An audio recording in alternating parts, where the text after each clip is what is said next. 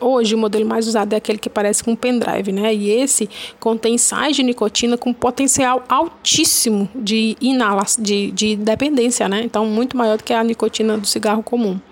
Então, a opinião da Sociedade Brasileira de Pneumologia e Fisiologia e da Sociedade de Pediatria, né, é que a Anvisa não deve liberar o uso como foi feito nos Estados Unidos, e devemos sim fazer campanha orientando tanto os adultos quanto os adolescentes quanto crianças de que trocar o cigarro por um dispositivo eletrônico não é vantagem nenhuma. A vantagem mesmo é você não fumar de forma alguma.